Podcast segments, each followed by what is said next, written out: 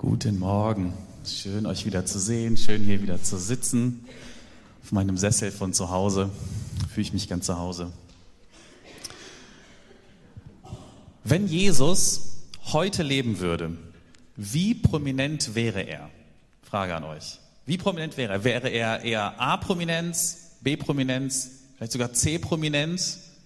Also, weiß ich, in, in, in Fernsehkategorien wäre er eher Günther Jauch oder eher Elton oder eher Menderes? Oder wäre er politisch gesehen, ähm, wäre er Barack Obama oder eher Peter Altmaier? Wie, wie würdet ihr das, ihr könnt es ja mal für euch überlegen. Ähm, ich gebe euch meine Antwort. Ich glaube, mein Tipp ist, man kann das ja wirklich schwer vergleichen mit den sozialen Medien und überhaupt den, den ganzen Medien heute. Mein Tipp ist, Jesus wäre heute absolute A-Prominenz. Ähm, den Grund erfahrt ihr gleich, weil ich euch einen Bibeltext vorlese, wo das ein bisschen deutlich wird, wie sehr die Menschen Jesus nachgelaufen sind. Vielleicht wäre er auch wie der Papst heute. Wenn der kommt in eine Stadt, sind Zehntausende von Menschen da und wollen ihn sehen und hören ihm zu. Ich lese euch aus Johannes 12, ähm, ein paar Verse, ihr könnt sie gerne mitlesen, dann kriegt ihr so ein bisschen einen Eindruck davon. Am nächsten Tag hörte die große Menge, die zum Passafest gekommen war, Jesus sei auf dem Weg nach Jerusalem. Da nahmen sie Palmzweige, zogen ihm entgegen vor die Stadt und riefen laut, Gepriesen sei Gott. Heil dem, der in seinem Auftrag kommt. Heil dem König Israels. Jesus aber fand einen jungen Esel und setzte sich darauf, so wie es schon in den heiligen Schriften heißt. Fürchte dich nicht, du Zionsstadt. Siehe, dein König kommt. Er reitet auf einem jungen Esel. Damals verstanden sein Jünger dies alles noch nicht. Aber als Jesus in Gottes Herrlichkeit aufgenommen war, wurde ihnen bewusst, dass dieses Schriftwort sich auf ihn bezog und dass die Volksmenge ihn dementsprechend empfangen hatte. Als Jesus Lazarus, sorry, ich habe hier. Als Jesus Lazarus aus dem Grab gerufen und vom Tod auferweckt hatte, waren viele dabei gewesen und hatten es als Zeugen weitererzählt. Aus diesem Grund kam ihm jetzt eine so große Menschenmenge entgegen. Sie alle hatten von dem Wunder gehört, das er vollbracht hatte. Die Pharisäer aber sagten zueinander, da seht ihr doch, was, dass wir so nicht weiterkommen. Alle Welt läuft ihm nach. Ihr merkt, Jesus war unglaublich prominent. Ich gehe jetzt diesen Text wirklich Vers für Vers durch und wir schauen uns das an, was hat ihn eigentlich so prominent gemacht und wie ist Jesus eigentlich damit umgegangen. Wir steigen direkt nochmal bei Vers 12 ein. Als am nächsten Tag Nee, am nächsten Tag hörte die große Menge, die zum Passafest gekommen war, Jesus sei auf dem Weg nach Jerusalem.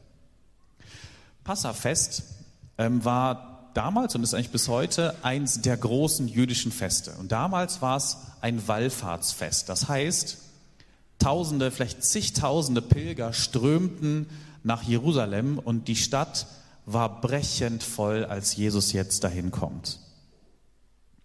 Jesus scheint damals tatsächlich einer der großen Promis der jüdischen Gemeinschaft zu sein. Er hat sich in wenigen Jahren den Ruf erarbeitet, eine der wichtigsten religiösen Figuren im Land zu sein. Und zwar ohne Amt, ohne Ausbildung. Er ist kein Priester, er ist schon längst kein hoher Priester, aber er ist viel, viel bekannter. Einfach nur durch das, was er gesagt hat, was er getan hat, durch seine ganze Präsenz und wie er auf Gott hingewiesen hat.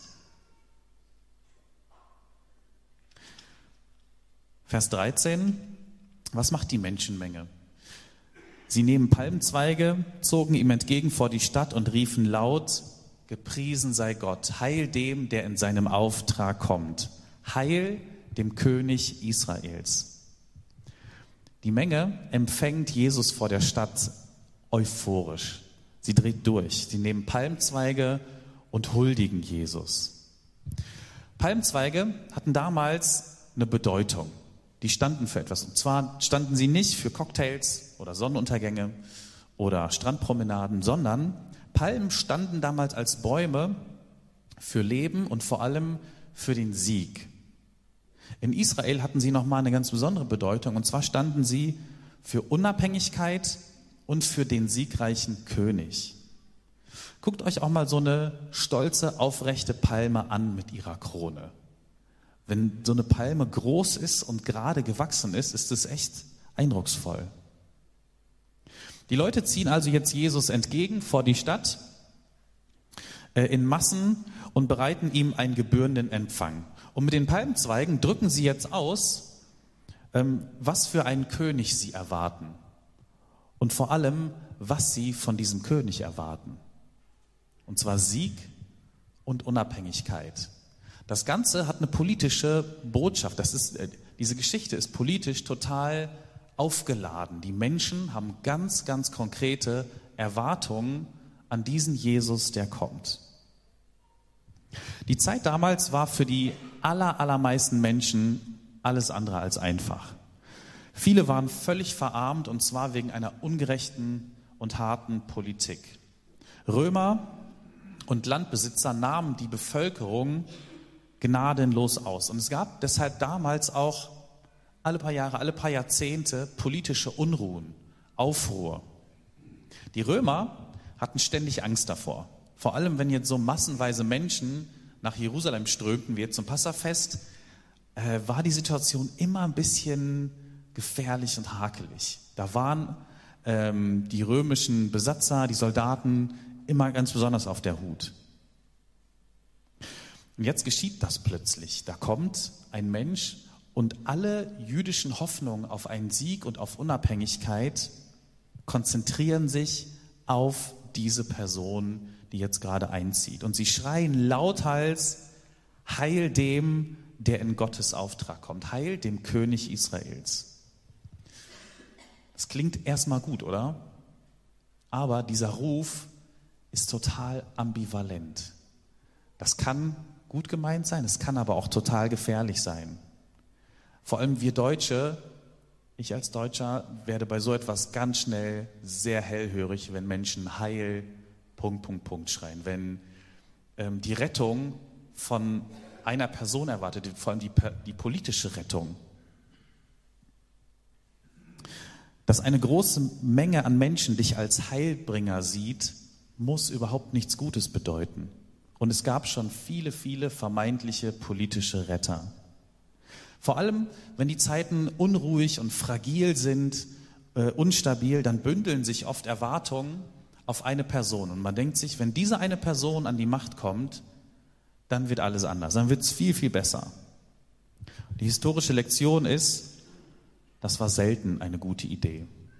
Meistens wurde es nicht besser, es wurde oft noch viel, viel schlimmer. Und es kann nicht gut sein, wenn sich alle Erwartungen auf eine Person sammeln, weil diese Person dann eine Machtfülle bekommt, die gefährlich ist. Und wir werden gleich sehen, wie Jesus mit dieser Erwartung, die an ihn herangetragen wird, umgeht. Wie er das anders macht, als vielleicht viele von uns das machen würden, als viele politische Heilsbringer das in der Geschichte gemacht haben. Bevor ähm, wir darauf kommen, wie Jesus damit umgeht, möchte ich nochmal auf diesen Satz schauen, der hier steht. Heil dem, der im Auftrag Gottes kommt. Das ist noch so ein ambivalenter Satz. Im Auftrag Gottes sind nämlich schon viele gekommen. Dieser Satz, ich komme im Auftrag Gottes oder Gott hat mich hier hingestellt, bedeutet erstmal gar nichts. Ist völlig nichtssagend, der Satz. Denn es kann einerseits etwas total Positives bedeuten, wenn jemand kommt ähm, und tatsächlich äh, im Auftrag Gottes richtig gute Dinge tut. Es kann aber auch etwas extrem Negatives bedeuten.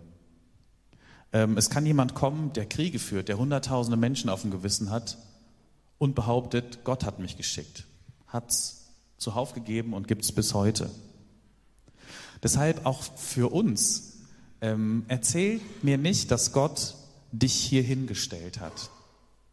Ähm, erzähl mir oder zeig mir lieber, deine Taten? Welche Früchte trägt eigentlich dein Leben?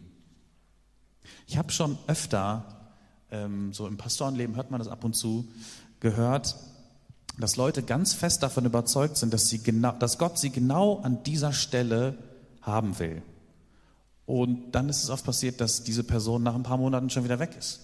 Gott wollte sie woanders haben. Oder dass diese Person aus diesem Selbstbewusstsein heraus Streit und Stress produziert.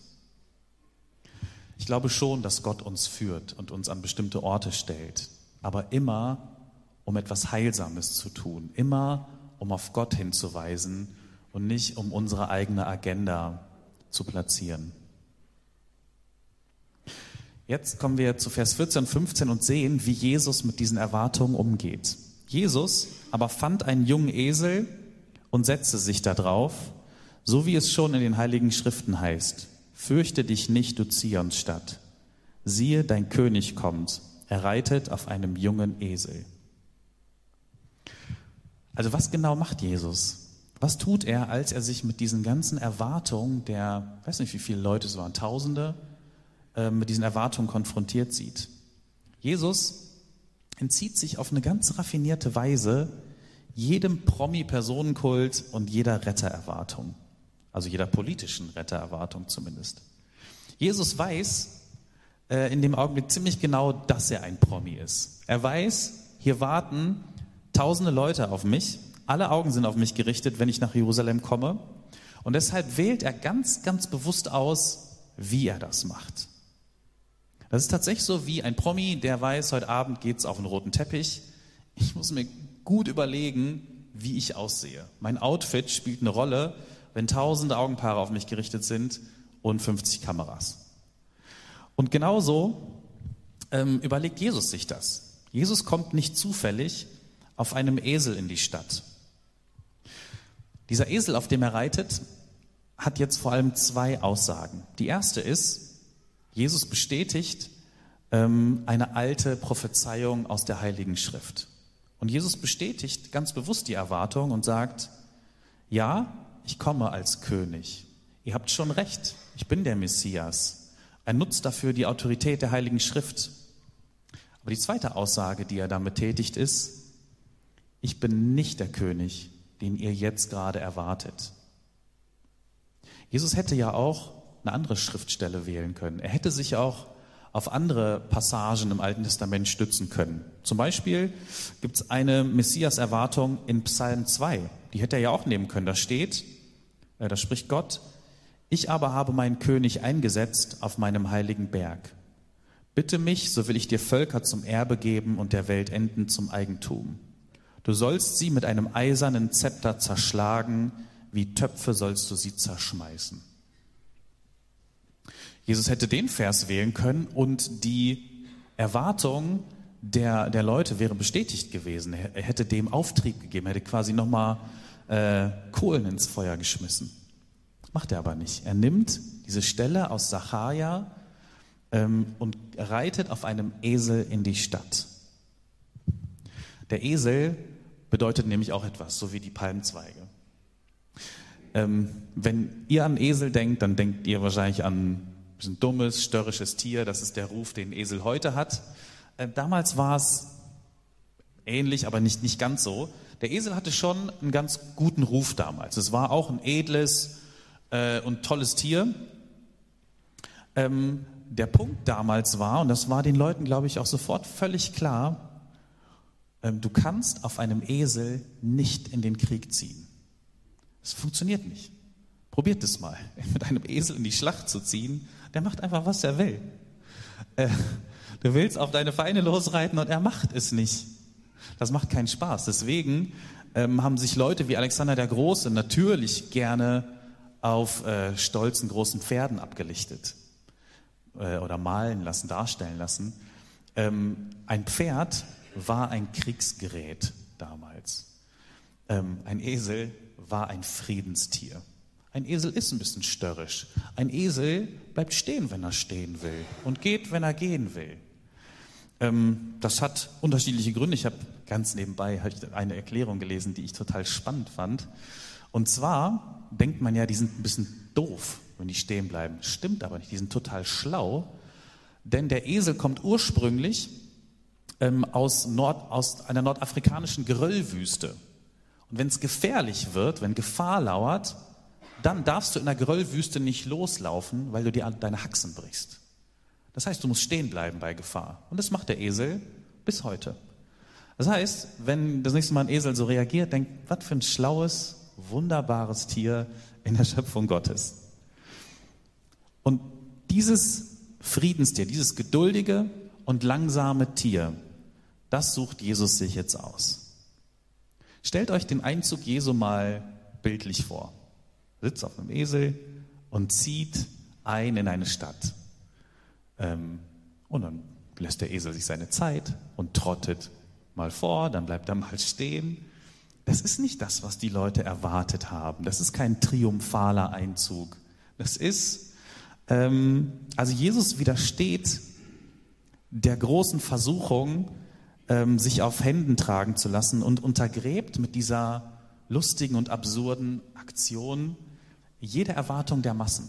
Total raffiniert. Er sagt gleichzeitig, ich bin der Messias.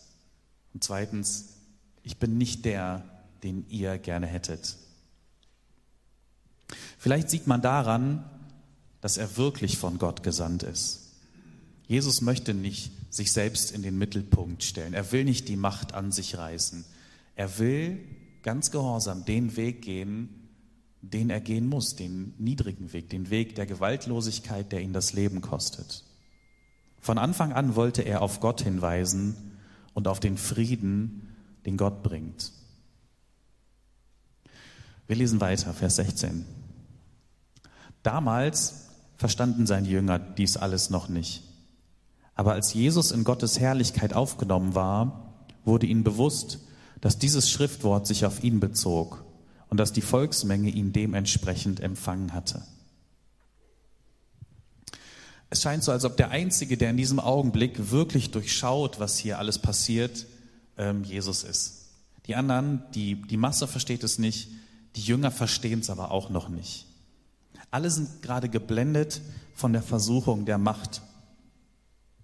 Und erst im Nachhinein dämmert es den Jüngern und sie verstehen diese Symbolik ähm, mit dem Esel. Erst im Nachhinein verstehen sie, wie genial eigentlich der Auftritt von Jesus war. Wie er sich auf ein altes Schriftwort bezieht, ähm, sich als Messias zeigt und gleichzeitig sagt, ich werde den Weg des Friedens gehen und nicht den Weg der Gewalt, wie ihr das gerne hättet. Vers 17. Als Lazarus aus dem Grab gerufen und vom Tod auferweckt hatte, waren viele dabei gewesen und hatten es als Zeugen weitererzählt. Hier kommt plötzlich äh, Lazarus ins Spiel und wenn man nur diesen Text liest, fragt man sich, wo kommt der denn jetzt her? Wenn man das Johannesevangelium liest, dann ist vor Johannes Kapitel 12 eben Kapitel 11 und da geht es in einer langen Erzählung um Lazarus und die Auferweckung. Wir haben einen Teil davon in der Lesung gehört. Im Johannesevangelium, ähm, oder das Johannesevangelium ist so aufgebaut, dass Jesus sieben Zeichen tut. Jesus macht viele Wunder, aber sieben davon sind Zeichen. Zeichen heißt, Jesus möchte mit diesem Wunder, das er tut, auf etwas anderes, auf etwas Größeres, auf etwas Tieferes hinweisen. Es geht nicht nur ums Wunder, es geht um das, was Jesus damit sagen will. Und die Auferweckung des Lazarus ist jetzt das letzte der Abschluss, der, quasi der krönende Abschluss der sieben Zeichen.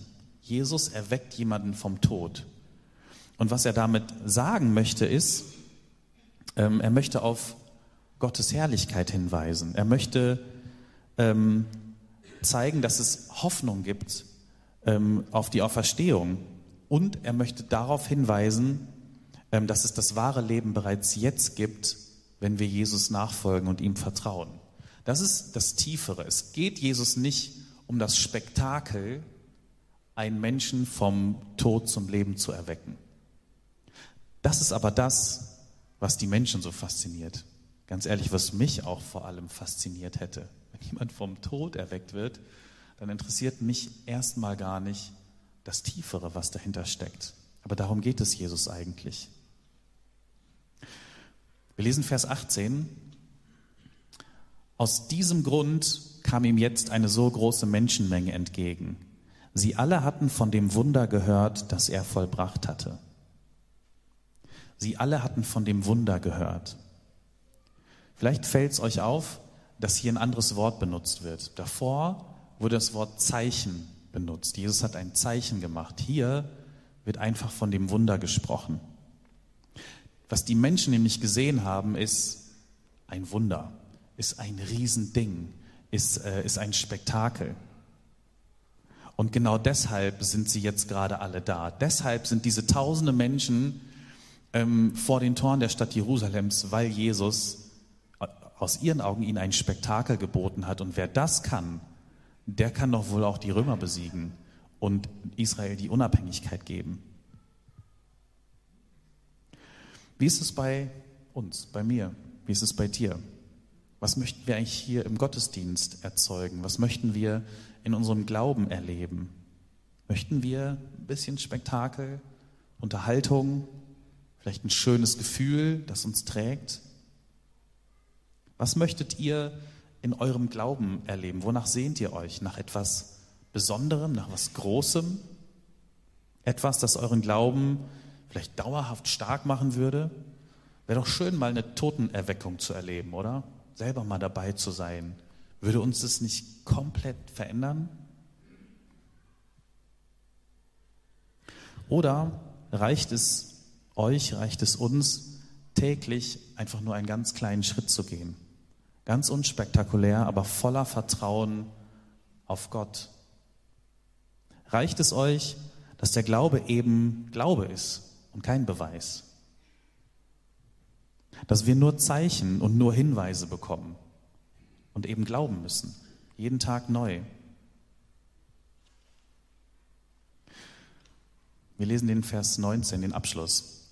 Die Pharisäer aber sagten zueinander, da seht ihr doch, dass wir so nicht weiterkommen. Alle Welt läuft ihm nach. Die Pharisäer sind zu diesem Zeitpunkt völlig frustriert, dass Jesus so prominent ist. Sie haben eigentlich immer wieder versucht, ähm, seinen Ruf zu ruinieren oder ihm eine Falle zu stellen. Jetzt scheint Jesus auf dem Höhepunkt seines Schaffens zu sein. Jesus könnte jetzt durch ein paar kluge Schachzüge die Gunst des ganzen Volkes auf seine Seite ziehen und politische Macht bekommen. Er hätte jetzt die Chance, etwas ganz Großes aufzubauen. Und die Stimmung in Jerusalem ist völlig euphorisch, außer bei den Pharisäern. Jesus steht im Mittelpunkt der ganzen Euphorie. Aber wie lange hält eigentlich so ein Hype? Wie lange hält die Euphorie, die durch so ein Spektakel wie eine Totenauferstehung erzeugt wird.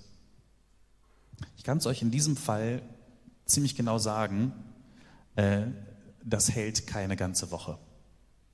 Wir sind an Palmsonntag und fünf Tage später ist Karfreitag und derselbe Jesus, der jetzt gerade auf Händen getragen wird, wird gekreuzigt und verurteilt und zwar auch von den Massen.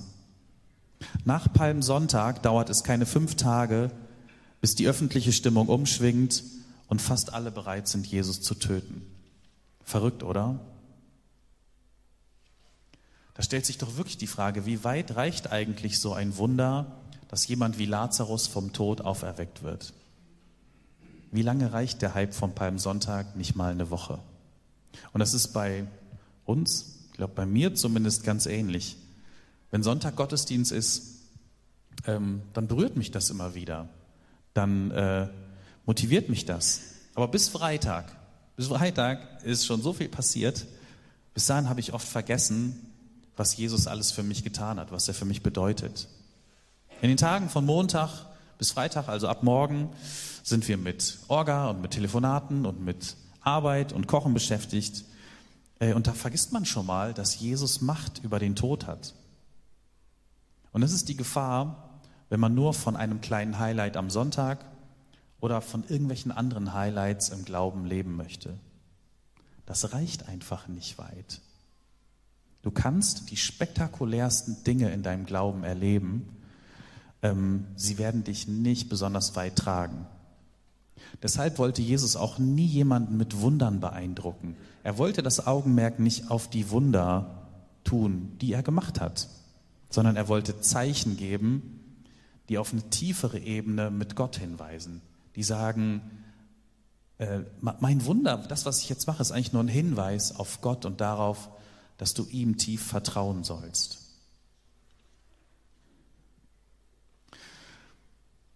Glaube, wenn wir nicht eine eigene und tiefe Frömmigkeit entwickeln, dann wird unser gutes Gefühl, das man an einem Sonntag bekommen kann, nicht weit reichen.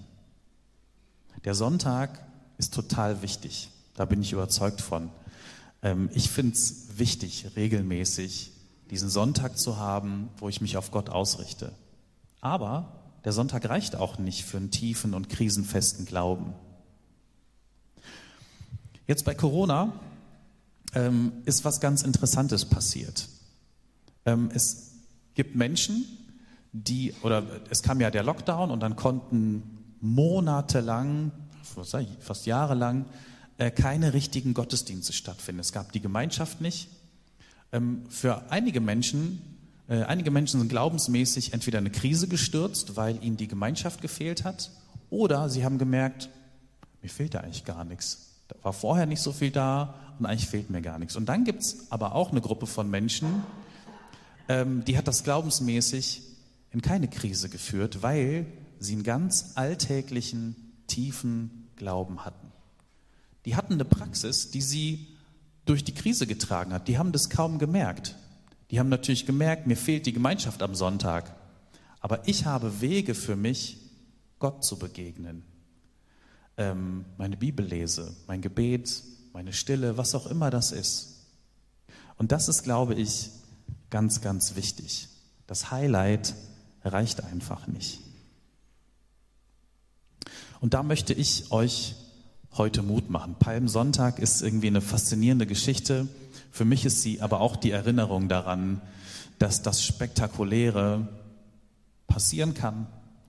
Gott tut Wunder, Jesus tut Wunder, aber er tut es, um darauf hinzuweisen, dass wir die Beziehung zu Gott brauchen, dass da drin eigentlich die Tiefe und die Fülle und die eigentliche Freude liegt und dass man daraus auch Krisen überstehen kann.